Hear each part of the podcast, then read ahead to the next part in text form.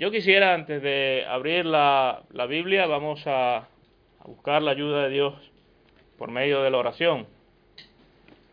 Nuestro Dios y Padre, queremos seguir dándote las gracias por el hecho de ese regalo tan especial que hemos recibido, un regalo tan inmenso, la salvación por medio de Jesucristo.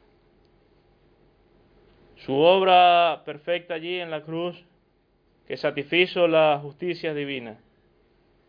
Y prueba de ello es que al tercer día Él resucitó. Te damos las gracias por su presentación luego de su resurrección a los suyos.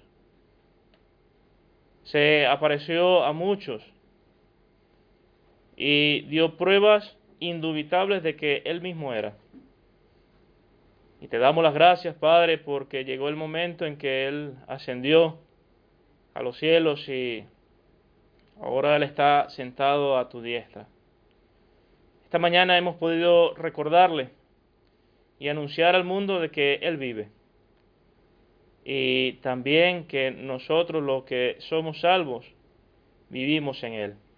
Gracias te damos y queremos ahora, al abrir tu palabra, que sea tu voz la que podamos escuchar y que podamos salir gozosos, animados, al haber escuchado tu palabra. Queremos pues dejar todo en tus manos y darte muchas gracias por este privilegio y esta nueva oportunidad que tenemos. Lo hacemos en el nombre de tu Hijo Jesucristo. Amén. Recordar. Hemos venido diciendo esta mañana, desde que comenzó la reunión, acerca de recordar. Y como ya hemos hecho mención con los símbolos, recordamos el Señor Jesucristo dice allí el apóstol Pablo, la lectura que nos ha hecho Fernando, la noche que fue entregado, él tomó el pan, lo bendijo, lo partió, lo entregó a los suyos, tomó la copa, lo mismo, y le dijo, esto representa mi cuerpo, mi sangre, la sangre del nuevo pacto, y dice, haced esto en memoria de mí.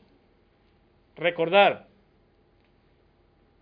Cada primer día de la semana lo hacemos. Y lo hemos dicho ya en el pasado. ¿Hasta cuándo?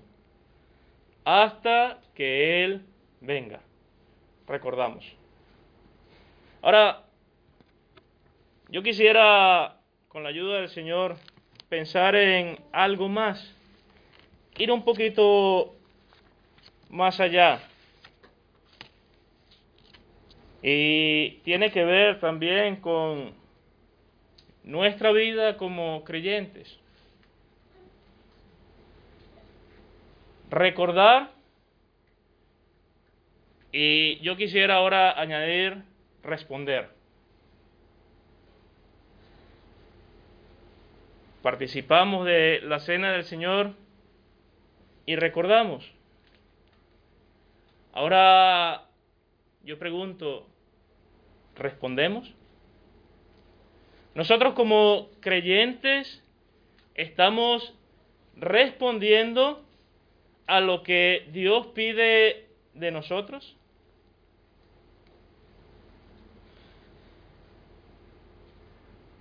Vamos a leer eh, solamente de momento dos versículos Romanos capítulo 12.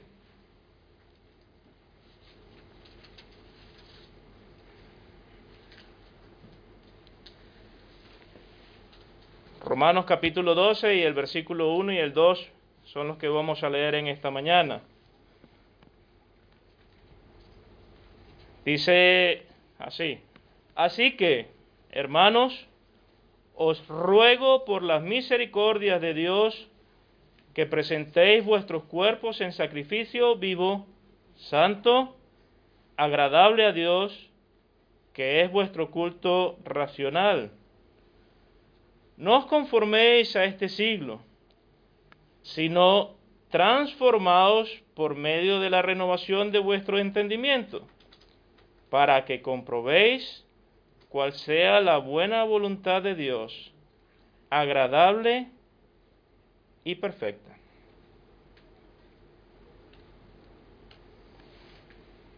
Recordamos que Dios dio todo. El Señor Jesucristo vino a este mundo y se entregó completamente. Fernando nos ha leído allí, por gracia sois salvos por medio de la fe. No por obras para que nadie se gloríe. ¿Por qué? Porque es un regalo de Dios. Ahora, un regalo que a nosotros no nos ha costado. Nosotros no hemos tenido que pagar por la salvación. Pero Cristo tuvo que entregar su vida y pagar el precio para que nosotros recibamos ese regalo. Hemos recibido algo muy grande, pero Dios ahora pide ahora algo de nosotros. Y dice el, apóstol Pablo ahí en Romanos capítulo 12, os ruego por las misericordias de Dios que presentéis vuestro cuerpo en sacrificio vivo, santo, agradable a Dios, que es vuestro culto racional. ¿Qué pide Dios de nosotros? ¿Cómo quiere que Dios respondamos a el regalo que hemos recibido? Dios no pide un poco. Dios pide todo. Pero vamos a ver cómo el apóstol Pablo, guiado por el Espíritu Santo, va a tocar tres aspectos de eh, la vida o tres áreas del ser humano en cómo Dios va a decirnos lo que él quiere expresar aquí en Romanos capítulo 12. Y lo primero que vamos a notar en Romanos 12.1 es que el apóstol Pablo va a apelar a lo emocional. Lo emocional. Y él va a decir, así que os ruego. No es una simple petición lo que el apóstol Pablo está haciendo es un ruego. Va más allá. Es una súplica de corazón. El apóstol Pablo tiene el deseo de que cada uno de los creyentes, tanto en Roma, cuando escribió esta carta a los gentiles, como a nosotros aquí en Guadalix esta mañana, Él nos está dando un ruego, Él está haciendo un ruego. Y Él va a decir, os ruego por las misericordias de Dios que presentéis vuestros cuerpos. El día en que nosotros creímos, el Señor empezó a hacer, Dios empezó a hacer una obra en nosotros. Y lo primero que hace desde el momento en que hemos sido salvos es quitar de en medio el pecado. Nos ha sellado con su Santo Espíritu. Somos propiedad de Dios. Somos posición suya. Le pertenecemos a Él. Y el apóstol Pablo dice, yo hago un ruego. Yo me pongo de rodillas y suplico le suplico a ustedes que presentéis vuestros cuerpos. Presentéis vuestros cuerpos. Hay muchos que dicen, lo importante es lo de adentro. Lo importante es lo interno, lo de afuera no pasa nada como yo ande, o que me ponga o que no me ponga, o que haga o que diga. Lo importante es el corazón. Lo importante es el corazón, sí. Y es importante tener un corazón limpio para Dios. Pero eso se va a ver manifestado en el exterior. Y vamos a, encontrar varias escrituras, varios versículos en la Biblia que hablan de cómo nosotros debemos de comportarnos como creyentes. Va a ser el mismo apóstol Pablo que va a decir que ahora nosotros tenemos una nueva naturaleza. Somos unas nuevas criaturas, hechos conforme a la imagen de Dios, con una naturaleza divina. Y debemos de andar, comportarnos como tales. No podemos comportarnos como nos comportábamos antes cuando estábamos en el mundo, cuando éramos, cuando no éramos creyentes, cuando no habíamos sido salvos. Si yo antes, y lo dice el apóstol, si yo antes robaba, pues ya no robo más, sino que trabajo. Si yo antes decía cosas malas, hablaba mal, decía malas palabras, pues no las diga más. Porque ahora yo soy un hijo de Dios y como hijo de Dios me debo de comportar. Porque si no, ¿cuál es la diferencia entre uno y otro? Nos diferenciamos de las personas que no son creyentes. Ojo, y no quiero decir que es que somos mejores que ellos. No. En realidad nos hemos sentido peores que los peores de los pecadores si hemos recibido a Cristo como Salvador personal. Y ahora Pablo dice, presentéis a Dios vuestros cuerpos. También nos va a decir que es que hay una razón mayor. Somos templo del Espíritu Santo. Este cuerpo que se corrompe, que se va dañando, que se estropea, es templo del Espíritu Santo.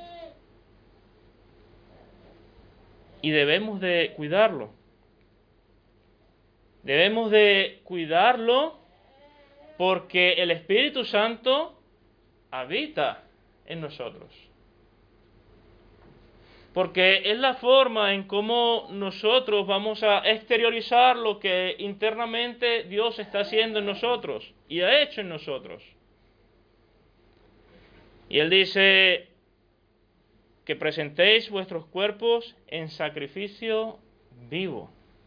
llama la atención esta frase sacrificio vivo porque cuando uno va a la antigüedad y eh, lee acerca de los sacrificios, normalmente, cuando se trataba sacrificios animales, los sacrificios que se hacían, era muerto el animal.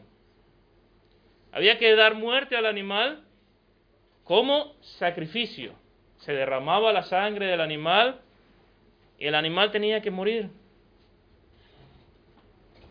Pero aquí el apóstol dice sacrificio vivo. Es muy diferente. No tenemos que dar nuestra vida en el sentido de morir para agradar a Dios. Debemos de morir al mundo, sí. Hemos muerto al mundo y resucitado con Cristo. Pero nuestro sacrificio nuestra forma de andar, nuestro comportamiento como creyente tiene que ser de personas vivas. Y usted dirá, pero es que todas las personas están vivas. La Biblia dice que las personas sin Cristo están muertas en delitos y pecados, separados de Dios. Nosotros estamos unidos a Dios por medio de Cristo. Y tenemos que comportarnos como vivos, no como muertos.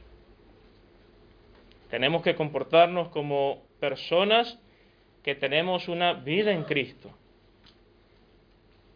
porque es lo que tenemos. Y nuestro sacrificio a Dios tiene que ser sacrificio vivo.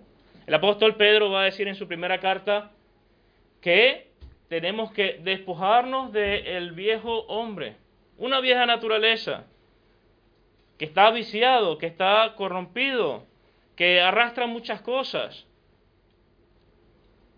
Hay que despojarse de eso. Y dice, hay que desechar. Hay que acercarse a Dios. ¿Por qué? Porque Él es una...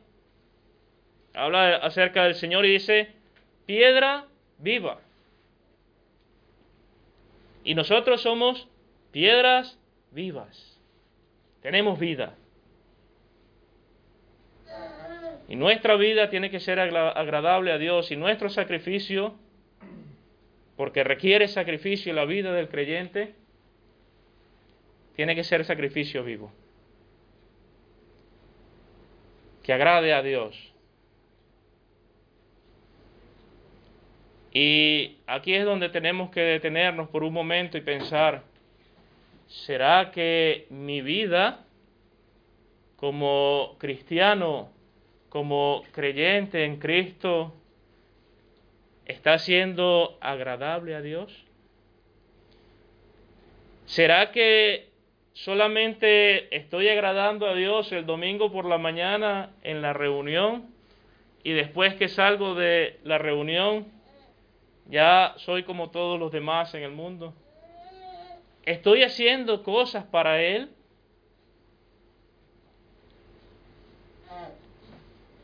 ¿Qué estoy haciendo para Dios?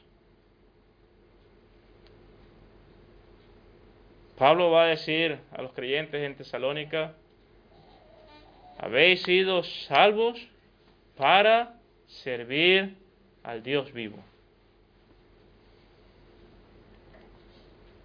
Salvos para servir. Estamos sirviendo en nuestro día a día a Dios, le estamos honrando. ¿Cómo podemos hacerlo? Si no lo estamos haciendo, ¿cómo podemos hacerlo?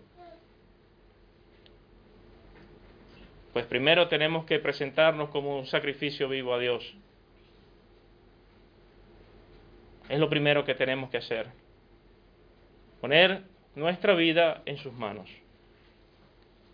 Buscarle a Él tenemos los recursos, la oración, la palabra de Dios, la comunión. Tenemos los medios, Dios nos ha dado los medios y toda la forma de hacerlo. Ahora lo tenemos que exteriorizar y llevarlo a los demás. Y es donde entra nuestro comportamiento. Nuestro andar como creyentes. Dice el apóstol, ya no podemos andar como los que andan en tinieblas, porque tenemos que andar como los que andan en luz, porque somos hijos de luz. Y tenemos que dar luz.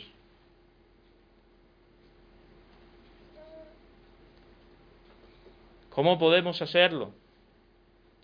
Moisés, en la antigüedad, cuando iban por el desierto, él le pidió a Dios que quería ver su gloria. Y Dios se lo concedió. Estando en el monte, en la montaña, a la presencia de Dios, Dios le permitió ver un destello de su gloria. Y sabe algo, cuando Moisés bajó, todos se sorprendieron cuando le vieron, porque su rostro resplandecía no era igual. Estar delante de la presencia de Dios hace que uno cambie. Pasar tiempo con Dios hace que la persona cambie. A veces no tenemos palabras para expresar a otros acerca del el Señor, de lo que Él ha hecho en nuestras vidas pues tenemos el recurso de pasar tiempo con Dios orando.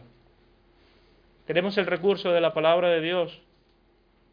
mientras más tiempo paso conociéndole a Él, ya le hemos dicho, más puedo hablarles a otros acerca de Él. Un sacrificio vivo, santo, agradable a Dios.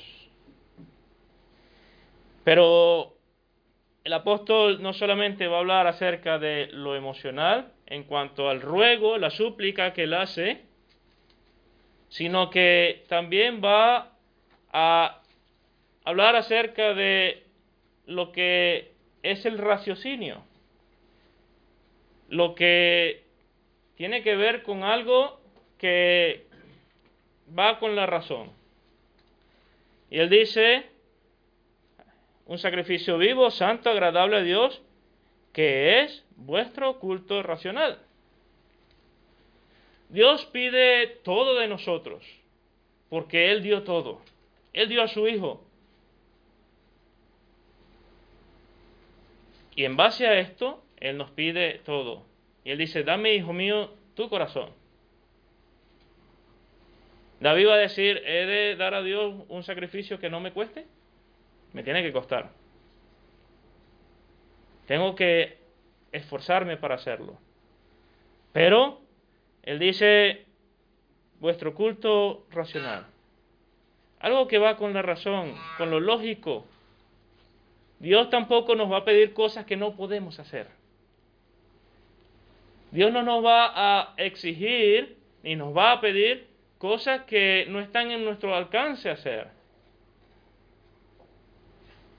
El Señor va a decir allí en Lucas, Él va a decir, todo aquel que quiere seguirme tiene que dejar madre, padre, hermano, familia, amigos, etcétera, tomar su cruz y seguirme. No es fácil. Requiere decisión. Pero Él también va a decir que Él da descanso al alma que requiere descanso.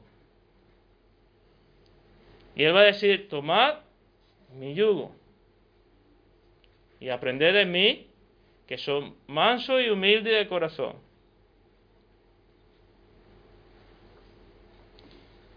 Y dice, mi yugo no es pesado y mi carga es ligera. Es lo que dice el Señor. Es algo que está en nuestro alcance poder hacer. Es algo de lógica o de la razón lo que Dios nos está pidiendo. Si Él nos dice que debemos de comportarnos como es digno de los santos, que debemos de, tener pensamientos acerca de Él, que debemos de hablar como es correcto, que debemos de quitar toda ira, enojo, contienda, todo aquello que puede hacer daño, todo lo que quizás antes en el mundo yo hacía y ahora no lo debo hacer, pues nos está pidiendo cosas que están en nuestro alcance hacer.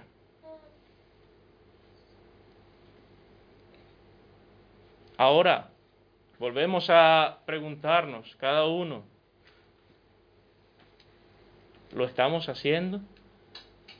¿Será que eh, yo estoy haciendo lo, lo que Dios me pide que haga? Si no lo estoy haciendo, puedo preguntarme por qué no lo estoy haciendo. Porque no es algo que no puedo alcanzar a hacer.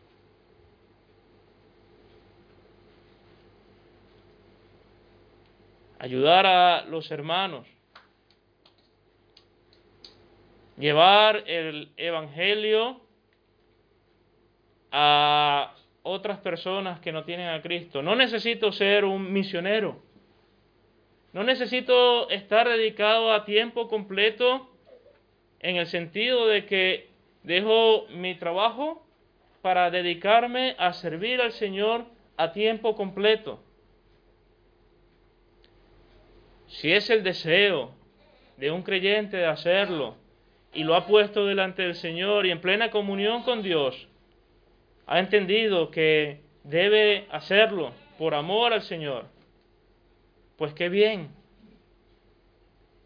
Pero si usted y yo no podemos hacerlo, tenemos que hacer lo que Dios nos pide que hagamos. El Señor le dijo a los suyos allí la gran comisión, ir por todo el mundo y predicar el Evangelio a toda criatura. Es un mandato. Es un mandato. Es un mandamiento que ha dado el Señor. Y ahora yo no puedo coger un avión e ir de país en país a predicar el Evangelio. Pero yo puedo en una conversación con mis vecinos poder hablarles acerca del Señor. Yo puedo entregarles un folleto o regalarles un Nuevo Testamento o una porción de la palabra de Dios. ¿Sabe algo que llama la atención de cómo muchos han llegado a los pies del Señor viendo solamente el comportamiento de otros creyentes? Y viendo que esa persona es diferente a las demás. ¿Cuántas veces usted quizás ha escuchado acerca de hablar de un creyente por un inconverso, una persona que no es creyente y decir, es que yo veo que él es diferente o ella es diferente, su comportamiento es diferente. Hay algo diferente en el trabajo. Es que él o ella no andan haciendo trampa. Él o ella tiene un comportamiento distinto a los demás. Es algo que distingue al creyente en Cristo. Y es algo que Dios pide que se pueda hacer. Algo que solamente por lógica se puede hacer. Entonces lo primero que el apóstol va a decir, que sea algo que emocionalmente va a mover al creyente. Y él hace un ruego, una súplica. Y luego dice algo que sea lógico.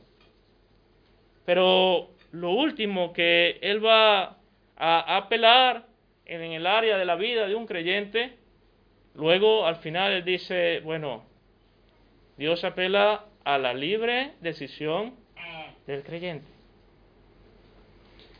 Y el versículo 2 dice, no os conforméis a este siglo, transformaos por medio de la renovación de vuestro entendimiento. ¿Para qué? Para que comprobéis cuál sea la buena voluntad de Dios, agradable y perfecta. El apóstol va a decir, no se conformen con lo que hay en el mundo. Hay muchas cosas buenas en el mundo, pero lo que está por delante en la vida del creyente en gloria es mucho mejor y no se compara en lo absoluto con lo que hay en el mundo. Entonces, no podemos conformarnos con lo que hay en este mundo. Y él dice, renovaos. La mente tiene que cambiar.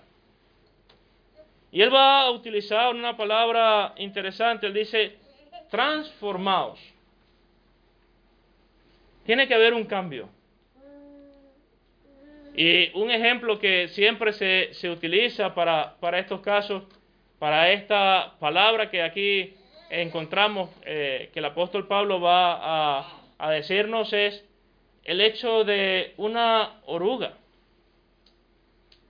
Quizás muchos de los que estamos aquí hemos visto a una oruga, es fea. Es algo que en realidad a los agricultores no les gusta en realidad las orugas. Y sin embargo, la oruga se transforma. Pasa por un proceso en su vida que la cambia y se transforma y pasa a ser de una fea oruga a una hermosa mariposa.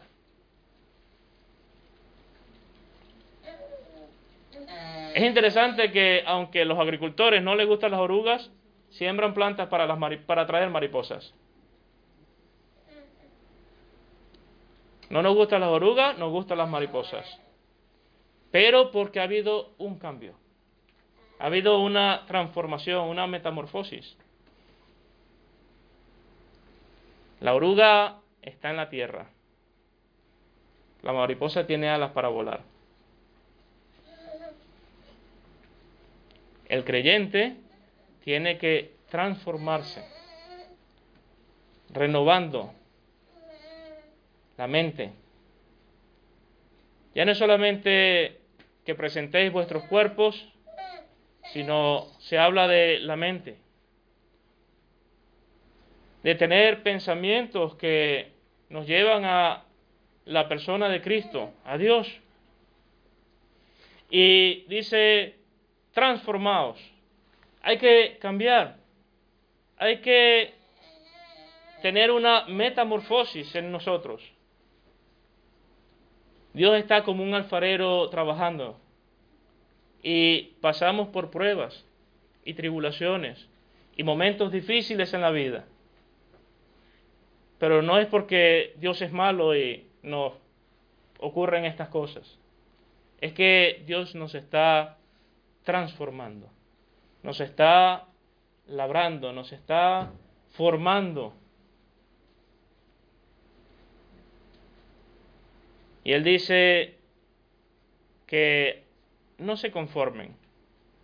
Ahora, volvemos a las preguntas. ¿Será que yo como creyente me puedo conformar a este mundo?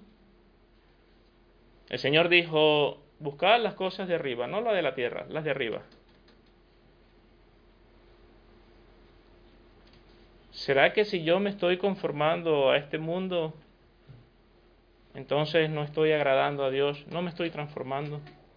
¿No estoy permitiendo que el Espíritu Santo obre en mí? ¿Que Dios obre en mí para renovar mi mente? Si hacemos por libre decisión, por eso el apóstol va a apelar al libre albedrío. Es decisión de cada quien, de cada creyente, de transformarse o no, de conformarse al mundo o no. Y él dice, si no nos conformamos, sino que nos renovamos y nos transformamos, vamos a poder comprobar cuál es la voluntad de Dios. Usted sabe que es difícil conocer la voluntad de Dios. Saber que si Dios quiere que hagamos algo o vayamos a algún sitio o esto o aquello. ¿Será que es la voluntad de Dios? ¿Será que es la voluntad de Dios que yo me case con o me vaya a vivir a o cambie de trabajo para... ¿Será la voluntad de Dios? Pues el apóstol aquí dice, hay que transformarse, no hay que conformarse.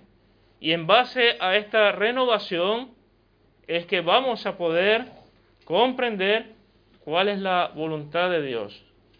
Y él dice que es agradable y perfecta es agradable y perfecta. Pero es decisión suya y decisión mía. Es la decisión que yo tome de querer conformarme con lo que hay en el mundo o no.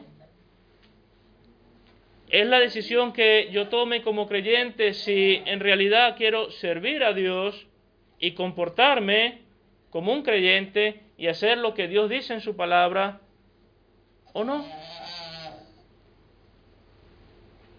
La salvación no se pierde. La salvación no la podemos perder. Cristo pagó un precio muy alto por nuestra salvación.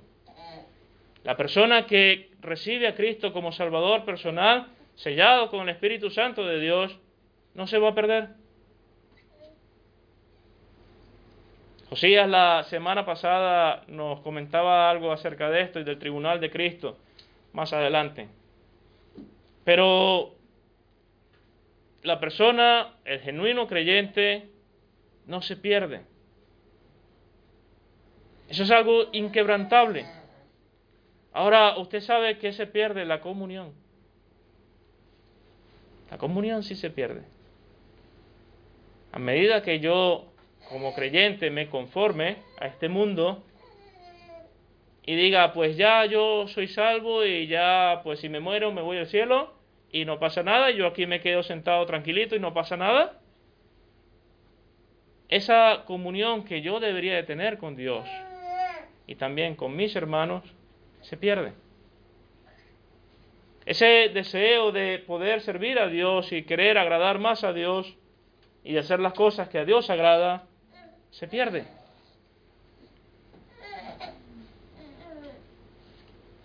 Entonces, es por eso que Pablo nos dice, por un lado, yo lo ruego, hago una súplica, derramo mi corazón en oración por ustedes, para que presentéis vuestros cuerpos en sacrificio vivo, santo, agradable a Dios. Y dice que es vuestro culto racional. Es algo lógico, es algo de diario. Nuestro comportamiento tiene que ser a diario igual, como creyentes. Pero termina diciendo, pero esa transformación es decisión de cada creyente. Esa transformación y ese deseo tiene que ser decisión propia de cada uno de nosotros. El Señor nos ayude a desear despojarnos del viejo hombre que está viciado. Empezar a andar como un genuino creyente. A buscar más de la comunión con Dios. A renovar nuestra mente. A transformarnos. A dejar que Dios haga su obra en nosotros. Y de esta manera vamos a conocer cuál es la voluntad de Dios agradable y perfecta. Que el Señor nos ayude y que bendiga su palabra. Vamos a orar para terminar.